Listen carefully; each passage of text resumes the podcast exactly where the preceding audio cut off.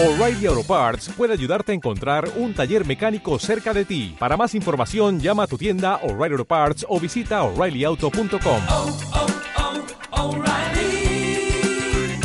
oh, Parts. Disaster.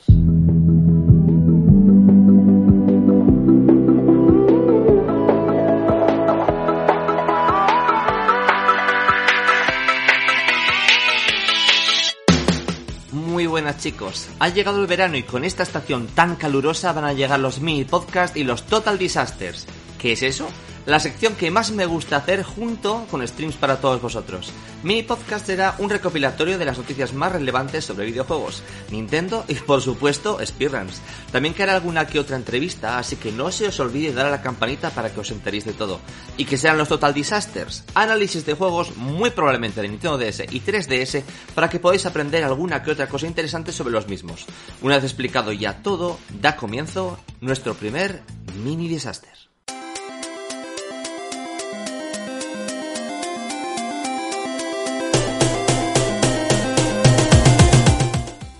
Vamos a empezar con Nintendo. Qué raro, ¿verdad? Desde el lanzamiento de Nintendo Switch, muchos usuarios se han quejado de un molesto inconveniente en sus Joy-Cons, el drifting. Para los que no sepáis qué es eso, se trata de un movimiento involuntario generado de manera espontánea en el mando. Es decir, tú no estás moviendo al personaje, pero en tu pantalla puedes ver que sí lo está haciendo. No os podéis imaginar lo frustrante que es, y más en un mundo como el del speedrun, en el que los píxeles y los frames son importantísimos para su buena ejecución.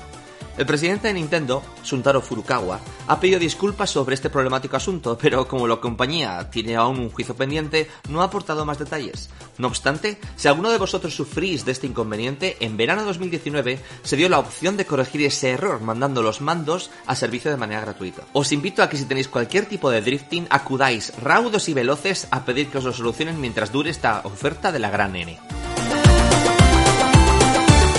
Como podéis imaginar, todo fan de los videojuegos intenta tener todas las consolas, y mi caso no es muy distinto al vuestro. Microsoft tenía planteado el lanzamiento de sus nuevas consolas, las Xbox Series X, y las pretendía lanzar en este verano de 2020. Qué locura, ¿verdad? La compañía de Redmond, debido al coronavirus, no le ha quedado más remedio que cambiar sus planes, aunque no os lo voy a negar. Tal vez no sea tan mala noticia, puesto que en verano, aunque es una buena temporada para disfrutar del ocio, no es tan positiva en términos de ventas.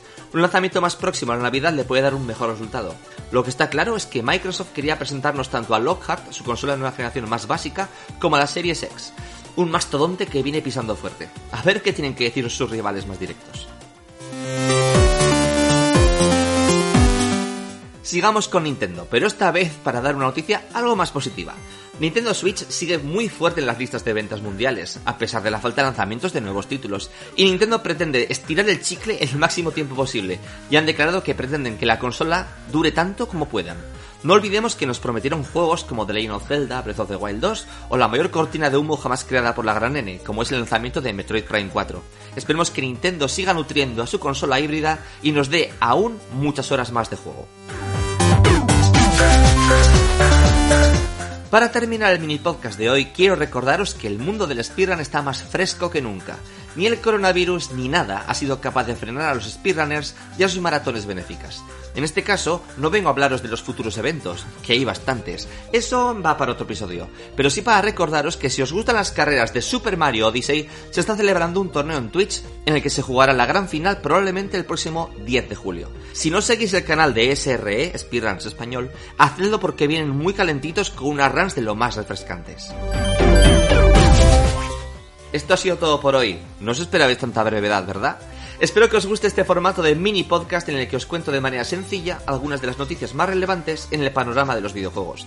No os olvidéis de darle a like al podcast si os ha gustado y dejar un comentario, que la verdad motiva mucho. Tampoco os olvidéis que tenéis mis redes sociales ahí abajo en la caja de comentarios y que hago streaming diario en Twitch prácticamente todos los días.